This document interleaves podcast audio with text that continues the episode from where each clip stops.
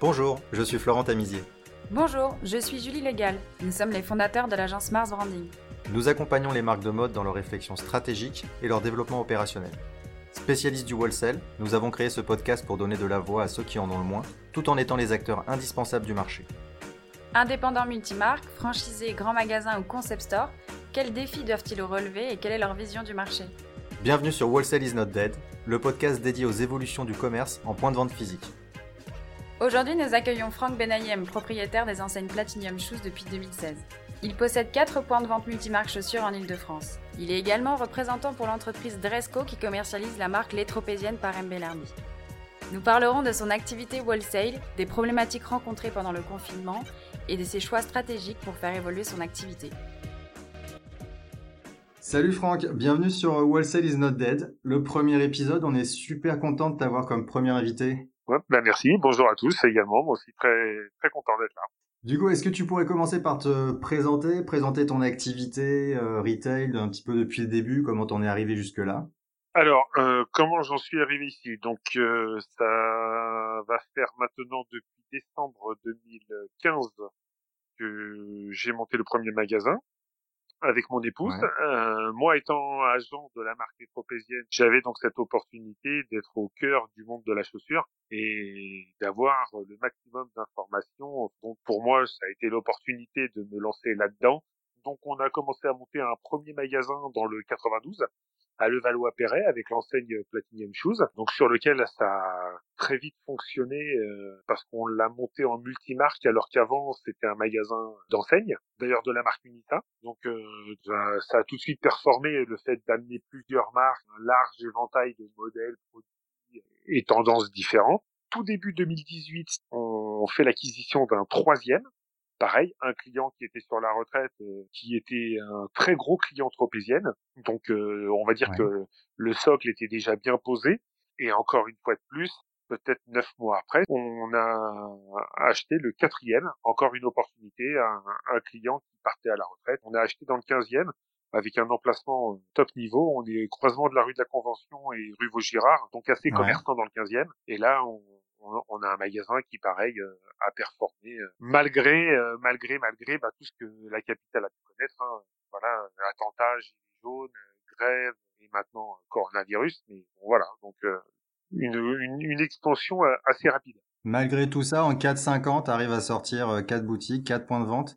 Et elles sont toutes sous l'enseigne Platinum? Toutes sous l'enseigne Platinum, oui. D'accord. Et Franck, comment tu fais pour avoir vraiment quatre magasins, euh, est-ce que tu as une certaine cohérence ou comment tu fais pour choisir les marques Alors, qui sont représentées dans tes euh, magasins? ben, On se fixe surtout euh, sur mon expérience avec mes clients, parce que moi, étant donné que j'ai un portefeuille client parisien, je connais très bien leurs magasins, je vois très bien les collections qu'ils achètent. Ben, on s'est quand même aussi un petit peu inspiré des collections qui étaient faites avant pour ne pas non plus faire un, un changement radical dans les magasins. Et on s'est adapté un petit peu à l'environnement. Et puis après, le choix des marques se fait ben, dans les salons où là, euh, bah, tout est représenté et on vient piocher là-dedans. Maintenant, euh, il y a quand même un fil conducteur, c'est Tropézienne, où euh, voilà, dans tous les magasins, ça reste l'enseigne, la marque numéro un. C'est ta plus grosse marque? Tu fais, tu, fais d'autres. Oui, alors on fait des, marques bah, les marques, les marques les plus en vogue en ce moment. Hein. On fait du Tamaris, on fait du Caprice, on fait de l'Unissa, on fait la marque Requin, on fait Doc Martin, on est référent Doc Martin, alors que Doc Martin justement n'a quasiment plus de petits détaillants on fait la marque Hug. Tu disais que tu faisais les salons tout à l'heure. Toi, tu es plutôt salon, showroom au niveau des achats? Alors non, euh, jamais salon. C'est là où on pioche les idées, les inspirations, les couleurs, les tendances. Mais t'achètes jamais en salon hein? Très rarement en salon, hormis maintenant ce qui, fait, ce qui se fait de plus en plus, c'est-à-dire que tu croises les agents d'usine sur les salons, et là, on n'est plus en showroom. Donc là, on chope les, les agents, et ça, ceux-là, on les chope sur les salons. D'accord globalement, nos achats à 80% sont dans les showrooms. Ok. Et quand tu dis agent d'usine et tu vas les voir après, ou tu vas pas les voir justement, mais ça te permet de d'avoir accès, euh, j'imagine, à plus de production, plus de design, c'est pour faire tes propres collections? Alors oui, oui, oui, oui, oui, oui, ça nous permet surtout de pouvoir estampiller nos produits à notre, à notre marque, de façon à ne plus être concurrencé sur euh, tout ce qui est les plateformes internet ou, ou choses comme ça. Ça, c'est la priorité déjà, c'est d'arriver à trouver des usines qui fabriquent pour nous exclusivement les produits, en tout cas à notre notre nom après, derrière ça, euh, c'est surtout aussi la façon de rentrer sur du petit prix et, de la marge. D'accord. Ce qui nous intéresse, c'est euh, la marge. Donc tes produits d'appel et ta marge, on va dire que c'est des produits que tu développes toi-même euh, en direct avec tes usines. Oui, exactement. Et, ça, comment les comment les marques réagissent, les, tes fournisseurs euh? Ah ben ils savent que ça c'est le ben, le cheval de bataille, hein, c'est qu'ils savent très bien que ça ça leur prend des parts de marché, ouais. indéniablement dû à la forte concurrence des prix. mais en même temps, derrière ça, on ne peut pas faire un magasin que de direct. C'est impossible parce qu'une consommatrice, elle a besoin de marques référentes, elle a besoin d'être inspirée par des marques. C'est pas les directs usines et les produits que l'on peut faire Platinium euh, qui vont faire rentrer le client. Et, et après, c'est à l'intérieur où, euh, où elle se dit, ah ben dis donc, pour un produit quasi similaire, il y a 20 euros d'écart. Et bon, même si c'est pas une marque, le confort est tout aussi bon. Et c'est comme ça qu'on arrive à performer avec les directs usines. Mais on pourrait pas faire un magasin de ça. On a besoin de marques, impérativement. Et elles ont besoin de toi aussi, non? Et elles ont, exactement, bien sûr. Sans la rue, il n'y a plus rien qui se passe. Hein. Donc ça, c'est un impératif. Après, comment elles réagissent, c'est que ben, euh, elles sont chahutées, euh, forcément. Alors après, euh, il faut vraiment qu'elles aient des, des, de la valeur ajoutée. Souvent, il y a un packaging, souvent, il y a du marketing, il y a, il y a des matières bien spécifiques à certaines marques parce qu'on n'arrive pas à les retrouver partout c'est comme ça qu'elles arriveront à se différencier et à performer. Et du coup, Franck, ton direct usine, c'est Portugal, Espagne, c'est proche bassin, c'est ça? Ah bah oui, oui, oui, c'est Portugal, Espagne, Italie, exclusivement. D'accord. Et, et, du coup, il y a une considération de la part de tes, de tes clientes en magasin pour... Euh... Pour l'Europe Ouais, pour l'Europe, pour le Made in, etc.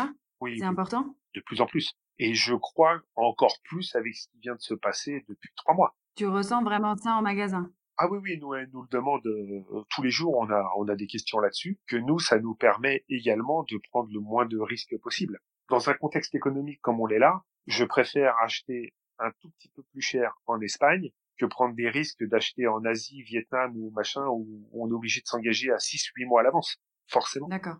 C'est plus plus réactif et les clients t'en demandent plus. Les, les, marques éthiques du coup, est-ce que tu as été approché ou est-ce que tu tu te dis le combo euh, proche bassin, marketing euh, et tout ce qui est euh, consommation raisonnée, est-ce que tu as envie de référencer des marques de ce type-là dans tes magasins? Alors, je dirais que oui. Ah dans dire non. Hein. non, je sais bien. Je dirais oui, oui dans l'idée parce que tu as envie de coller à ce qui se passe, la mmh. tendance et, mmh. et tu vois bien qu'il y a plein de choses qui émergent. Et je dirais non parce que notre priorité, nous, c'est le tiroir caisse. Et ces produits-là ne sont pas encore euh, synonymes de tiroir caisse. C'est encore trop marginal.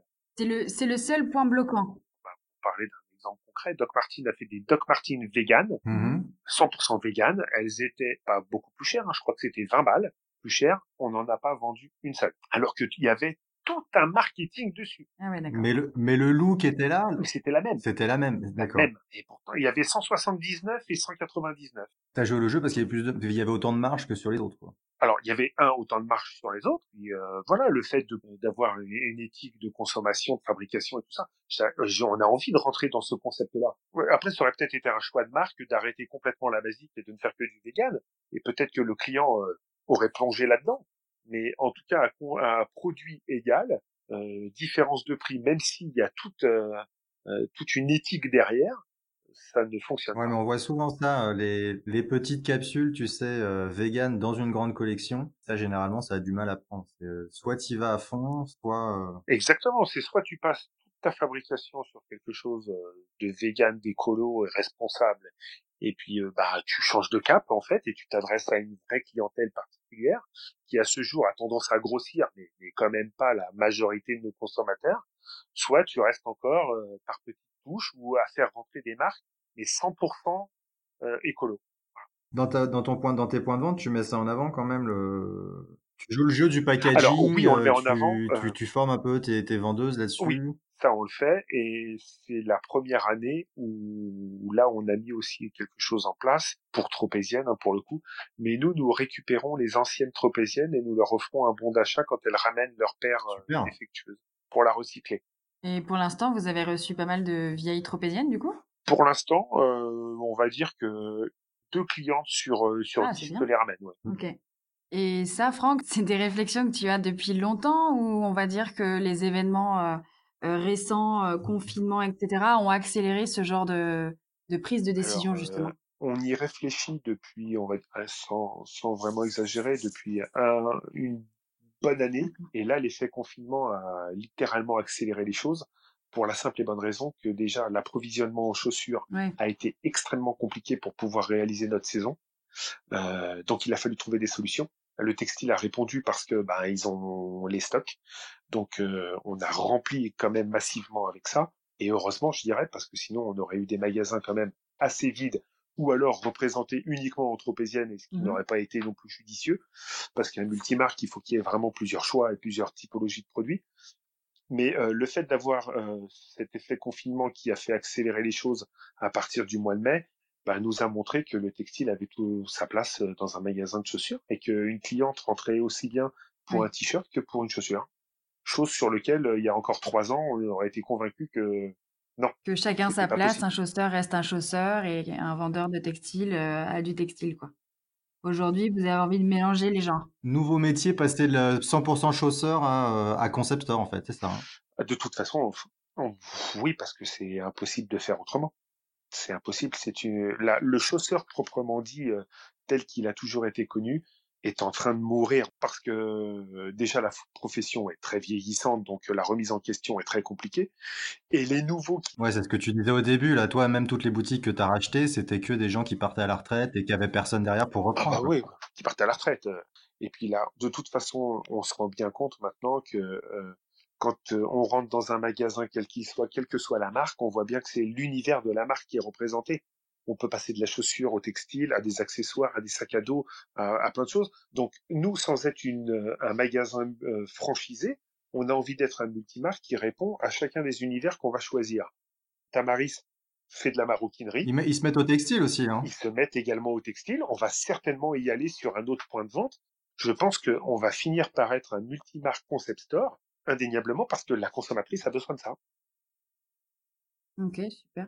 Et il y a plein de, plein de, enfin plein, certains détaillants euh, qui ont commencé et qui ont pris conscience euh, lors du confinement euh, que tout ce qui était digital était important et on a vu pas mal de sites se monter en deux mois ou de la vente sur les réseaux sociaux, sur Facebook. Toi, t'en penses quoi? J'ai beaucoup de clients qui ont des sites à eux et que ce soit confinement, avant confinement, pendant ou après confinement, l'internet n'excédera pas 20% ou 25% de leur chiffre d'affaires quand on a des mmh. magasins avec pignon sur rue. Donc, on y attache beaucoup d'importance et c'est important d'avoir une vitrine virtuelle pour faire vivre le magasin, mais c'est pas là-dessus qu'on va faire vivre D'accord, c'est du plus en fait. C'est du, pour toi, c'est du chiffre d'affaires en plus, avec pas mal d'investissements quand même? Oui, oui, beaucoup d'investissements. Euh, alors, mmh. s'il y a moins d'acteurs dans la rue, peut-être que le net prendra un peu plus d'ampleur, mais moi je reste convaincu que le magasin qui a pignon sur rue sera toujours l'acteur numéro un, parce que je vois mal lancer une marque ou, ou lancer un produit révolutionnaire sur du digital sans l'avoir vu porter, sans Internet fonctionne, les Sarenza Zalando fonctionnent parce que les clients connaissent les marques, parce qu'elles les ont vues dans les magasins et les ont portées et achetées. L'un a besoin de l'autre, mais la rue reste la priorité.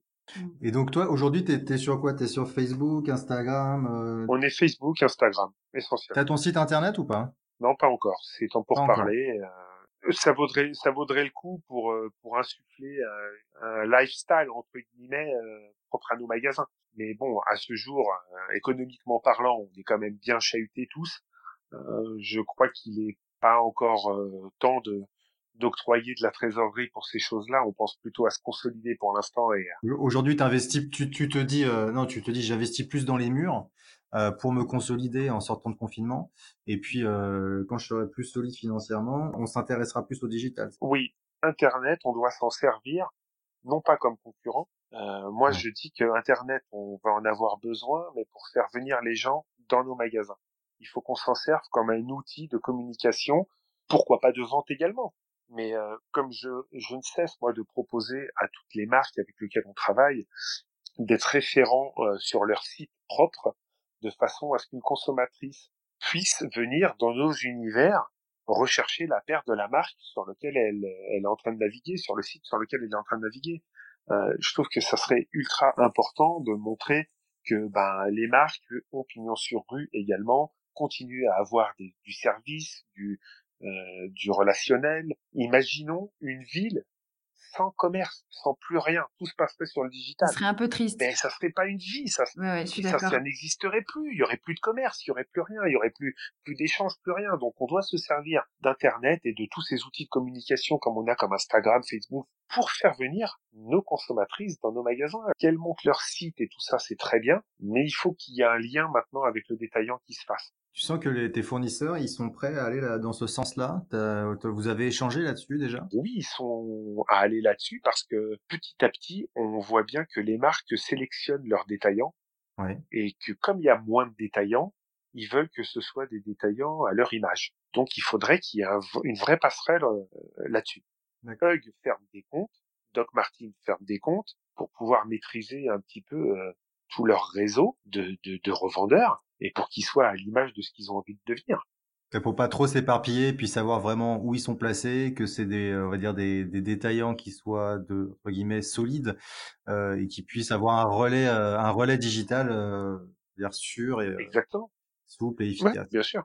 Ok. Euh, moi, je voulais revenir aussi, Franck, euh, sur la. Encore une fois, c'est vraiment la question qui fâche sur euh, le Covid, le confinement et les mesures gouvernementales qui ont été prises récemment, notamment le décalage des soldes. Comment tu as pu organiser ça, toi, de ton côté, et euh, comment, euh, qu'est-ce que tu en penses aujourd'hui? On est fin juillet. Euh, comment en ça s'est passé? On est en plein dedans. On l'a vécu euh, plutôt bien au départ parce que je vous avoue que derrière les les grèves, le commerce était plus que dramatique. C'est que le confinement, c'est de la rigolade à côté des grèves, c'est ça? Bah, c'est surtout que le confinement, on n'a plus le choix.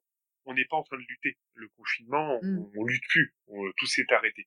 Les grèves, on luttait. Rien ne s'était arrêté. C'est-à-dire les charges, les, les loyers, les crédits, les prêts. Et pourtant, les recettes étaient proches de zéro. Bon, bah, avait plus consommateurs, plus personne dans les rues. euh, on a vécu un enfer euh, de novembre à, à mars. On attendait les beaux jours pour se relancer et se dire que ça y est, on va passer enfin à autre chose Hmm. ce fameux Covid est arrivé, on a fermé. Bon, toutes les mesures gouvernementales mises en place, euh, je vous avoue que beaucoup de petites entreprises euh, bah, luttent encore. Qu'est-ce que tu as réussi à, à décrocher, toi, euh, comme aide de non, rien du tout Rien encore du à ce tout jour. Non, et pourtant on a des bilans positifs. euh, ça fait quatre ans qu'on en a et, et on est monté de de 400 000 euros la première année à plus d'un million d'euros à l'heure actuelle et pourtant les aides ne tombent pas parce que ayant eu des difficultés avec les gilets jaunes, les grèves qui se sont un petit peu accumulées, on a été transité un petit peu de droite à gauche et, et avec quelques difficultés des dettes et des machins. Bon, moi, pour l'instant, à ce jour, on n'a toujours rien obtenu. euh.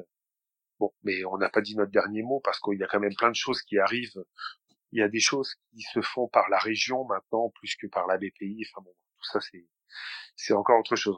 Mais globalement, Franck, excuse-moi, c'est loin d'être le grand message de l'État qui dit on va tous vous aider. Non, C'est quand même une vraie bataille euh, administrative.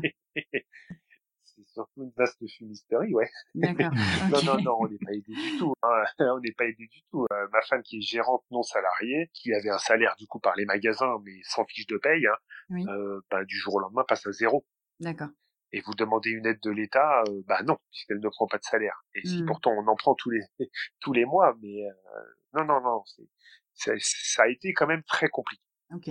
La preuve en est encore. Hein, vous prenez votre voiture, vous allez dans Paris, vous allez voir le nombre de rideaux baissés, ne serait-ce que des commerces ou des restaurateurs qui n'ont toujours pas levé leurs rideaux parce que c'est impossible. Mhm. Ça, on en connaît tous.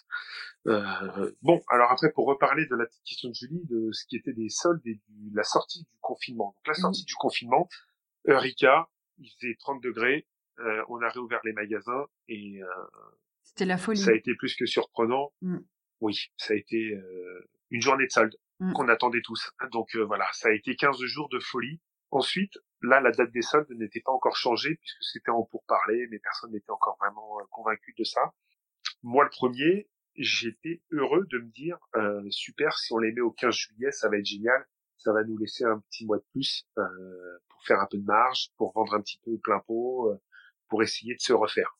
Ben, en fait, ce qui s'est passé, c'est que le mois de juin n'a pas été très beau, en tout cas sur la capitale. On est retombé à des températures euh, proches de 15 degrés, avec de la flotte, euh, tout ça. Ça a stoppé net le commerce. Et puis, euh, le beau temps a eu du mal à revenir. Les recettes ne sont pas remontées, les clients ne sont pas revenus. On a fait un mois de juin quand même très compliqué. Et puis, euh, bah, on s'est dit, euh, là, c'est con parce que du coup, le 27 juin arrive, ce qui était la date des soldes de l'année passée. Mhm. On s'est dit, bah là, euh, on va être vraiment en négatif. Et il nous restait encore 15 jours pour attendre les soldes. Et ben, les gens sont partis en congé. Comme tout le monde, euh, ils avaient vite envie de changer d'air. Donc, euh, très vite, les ils sont partis sur les côtes, les bords de mer ou en famille. Et puis, bah, à capitale, euh, comme nous, les soldes, en fait, sont devenus des journées normales. Premier jour des soldes, nous, on a fait 60% du chiffre d'affaires par rapport à N-1. D'accord. Et ben cette année, euh, démarrage des soldes le 15 juillet, on a eu le temps, Mm. mais on n'avait plus les clients. Ils étaient en vacances. D'accord. Et là, on s'en rend compte encore. Hein. Là, on est vraiment sur des journées normales. On entame la deuxième démarque. euh, Enfin, on est dans une vraie dynamique euh, commerciale et il se passe rien. Donc, tu as le même trafic sur tes, tous tes points de vente. Très faible et euh, Ouais, ouais. Qui équivaut à un 15 juillet, 15 août. En vrai, à Paris, il n'y a pas beaucoup de trafic dans ces dates-là ou alors euh, il y a du trafic? Exactement. Non. Non, non, non, c'est exactement ça. On est dans les dates euh, et les chiffres, euh, euh, des dates réelles, D'accord, alors qu'on devrait être dans des chiffres de fin juin. d'accord, puisque c'est les soldes. Et Et là, on n'y est pas du tout. le manque de touristes, du coup, en région parisienne, tu le sens? Alors, je le sens sur certains points de vente qui étaient sujets au tourisme. Mm. Sur Auteuil, je l'ai beaucoup ressenti. euh, bon, à fin mai, je l'ai ressenti un petit peu parce que d'habitude, on a Roland Garros. Ah oui, Donc là, oui, on a eu un vrai manque. Par exemple, sur le Valois, où on a beaucoup de, de touristes, ben là, oui, là, on l'a vraiment ressenti parce que là, on n'a rien. d'accord. Ok. Et euh, à refaire, est-ce que tu serais pour ou contre le décalage des soldes? Et si oui, comment? Surtout pas. Ah. On rien. Pas- aurait dû garder ça fin juin, quoi. Ouais. Parce qu'il y a beaucoup de gens qui se posent la question. Il y, a- il y en a quand même qui disent euh, J'attendais ça depuis des années, euh, je suis content qu'il l'ait fait. Maintenant, faut voir comment ça a évolué. Il faut, ça serait dommage de revenir en arrière. Alors, moi, je serais d'accord de- d'avoir cette réflexion-là, si et seulement si on arrive à encadrer tout ce qui gravite autour des soldes. Si on arrive à encadrer ça, Qu'est-ce qui gravite autour des soldes, Franck? Toutes ces promos parasites, ces ventes privées, tout, si on arrive à gérer tout ça, les soldes à mi-juillet, c'est le paradis. Ça- mais ça veut, ça veut dire quoi gérer tout ça, Franck? Genre le Black Friday, faut pas le faire Faut le faire? Alors pas du tout. Gérer tout ça, je vais m'expliquer parce que je suis allé à la Chambre des commerces pour essayer de lui soumettre l'idée de passer sur de- du législatif. C'est-à-dire, quand euh, on fait une liquidation des stocks dans un magasin, nous sommes obligés de déposer en mairie un arrêté préfectoral avec un numéro et une autorisation de liquider les stocks de telle date à telle date. Si on arriverait à dire que le commerçant a le droit de poser en mairie deux ou trois semaines de promotion hors solde annuel où tout le monde a le droit, eh ben on n'arriverait plus à avoir des semaines de promo parasites. C'est-à-dire qu'on n'aurait plus le droit de faire des promos en dehors des périodes légiférées sur lesquelles chaque commerçant a posé ses dates. Là, il a décidé de faire une semaine promotion fête des mères, il dépose, boum, ça lui consacre une semaine de son de son crédit de, de son crédit de solde. oui. C'est, je crois qu'ils font son crédit. Ils font ça en Allemagne. Je crois que c'est le principe des Allemands, ça. hein. Ils ont le droit de euh, faire une certaine, enfin, un certain jour de période de promotion, c'est un nombre de jours de période de promotion dans l'année.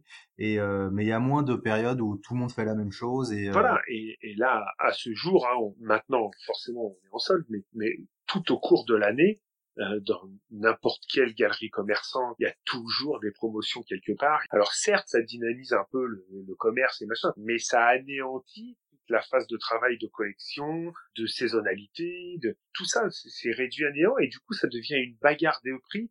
Et c'est pour ça que du coup, le, le seul gagnant, c'est le, c'est le consommateur, et encore, et encore, parce qu'il a la sensation de se faire voler à chaque fois, il sait pas trop s'il achète au bon prix ou pas, et c'est pour ça qu'on n'a plus de référence de rien. Donc, euh, donc j'aimerais bien, euh, voilà, que sur les soldes, si on arrive à encadrer ça, qu'elle reste au mois de juillet, ça serait super. Mais voilà, le problème, c'est que ça va pas fonctionner comme ça. Voilà. Oui, c'est ça. On est d'accord en tout cas sur le juste prix et le bon prix auprès des consommateurs. Et, euh, et c'est vrai que toutes ces périodes de promotion, euh, ça peut, ça peut mener vraiment, vraiment à un combat des prix et en plus au fait que euh, les consommateurs ne sachent plus la valeur des C'est produits. clair. Ceci dit, maintenant, euh, vous allez, combien de femmes vous voyez dans les magasins être devant le produit qu'elles veulent acheter et regarder leur smartphone pour voir sur Internet à combien il est? Hum. Eh, on l'a tous Mhm. vécu, on l'a tous fait et on le fait tous. Parce que on a besoin d'un baromètre pour se dire est-ce que c'est trop cher, pas cher, pas assez cher? T'as eu des aides de tes fournisseurs pendant le confinement ou pas? Comment ça s'est passé? Alors oui, j'ai eu beaucoup de soutien des marques, mais pas toutes. Bon, je vais pas donner des noms, parce que c'est pas, c'est pas, ce qu'on veut. Stabilité, euh, les bons et les pas bons, exactement. Globalement, elles ont toutes répondu euh, présentes, euh, sauf vraiment quelques-unes où là, il n'y a rien eu. Mais sinon, voilà, on a pu avoir des délais de paiement, on a pu avoir des annulations partielles de commandes ou des reports. Je pense surtout à la marque Tamaris ou Caprice, qui eux, à la sortie du confinement, c'est-à-dire au 16 mai, tous les produits fermés qui auraient dû être livrés entre euh, début mars et on va dire début avril, euh, où ceux-là, on savait pertinemment qu'on n'allait pas les vendre puisque la chaleur arrivait, eux nous ont octroyé 20% de remise plus un décalage, c'est-à-dire la possibilité de les prendre pour l'année prochaine. Nous, on joue le jeu aussi parce que c'est un échange de bons procédés, on est des vrais partenaires, on se dit voilà, on n'a pas annulé tes commandes, ouais, c'est ça. Exactement. Voilà, il y a eu zéro annulation, il y a eu des remises commerciales immédiates, mhm. par exemple euh, Requin qui euh, qui a des produits fermés essentiellement type ballerine, mocassin, choses comme ça, où nous avions déjà été livrés et que nous n'avions pas pu vendre pour le coup. Donc là, on a eu des remises tout de suite immédiates euh, sur les produits qui étaient en stock. Et donc voilà, c'est sous cette forme-là qu'ils nous ont aidés. Et après, maintenant, on sent quand même beaucoup nos fournisseurs qui sont des vrais partenaires financiers où euh, voilà quand on demande le décalage d'une traite, d'un chèque ou d'un paiement, ça ne pose à ce jour pour l'instant aucun problème. D'accord, bon bah super. Donc on a eu une vraie implication des marques en règle générale. Ok, donc euh, globalement ton message pour les marques, Franck, si on résume, euh, c'est que elles ont été là, bon pas toutes, certaines, certaines ont soutenu quand même leur, leur réseau de détaillants, si tu avais un autre message euh, à faire à passer auprès des marques, ce serait lequel? Bah, qu'ils nous prennent un petit peu plus en considération parce qu'ils savent pertinemment qu'ils ont besoin de nous et souvent on est un petit peu délaissé et chahuté par tous ces gros du digital euh, sur lequel ils font des gros volumes mais qui en même temps détruisent l'image, détruisent le travail qu'on a pu faire en amont pour arriver à porter ces marques-là aussi haut. Donc euh, voilà, moi j'en attends des marques une vraie considération, euh, un vrai partenariat. Euh, je dirais même qu'ils n'hésitent pas à mettre plus de moyens dans la rue que sur le digital.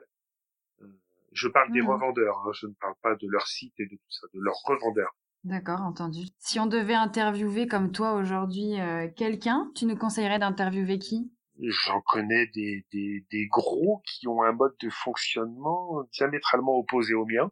Mmh et qui serait peut-être intéressant d'avoir un son de cloche. Pour le coup, euh, je tu pense, penses à qui Je sais pas si je peux donner des noms. vas-y, vas-y, vas-y.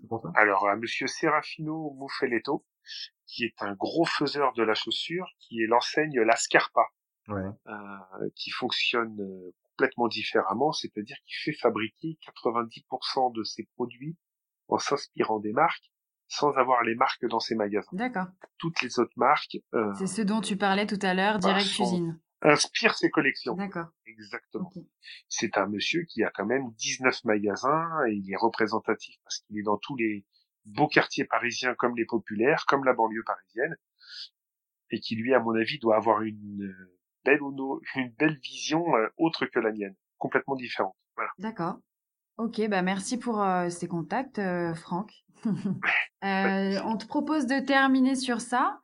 Euh, merci beaucoup Franck pour ton temps, ta disponibilité et ton expérience que tu as voulu nous partager aujourd'hui. Bah, c'est moi qui vous remercie. On te dit à bientôt euh, Franck. Merci beaucoup. Ça marche. Moi aussi, merci beaucoup. Salut Franck. Passez une bonne fin de journée. Merci. Si vous êtes arrivé jusqu'ici, c'est sûrement que l'épisode vous a plu. Merci de le partager autour de vous et de nous mettre une note 5 étoiles avec un commentaire cool, ça va énormément nous aider à faire connaître le podcast. Si vous avez des besoins d'accompagnement sur vos projets d'entreprise, n'hésitez pas à contacter Mars Branding. Il suffit de nous écrire à info at marsbranding.com. À très bientôt.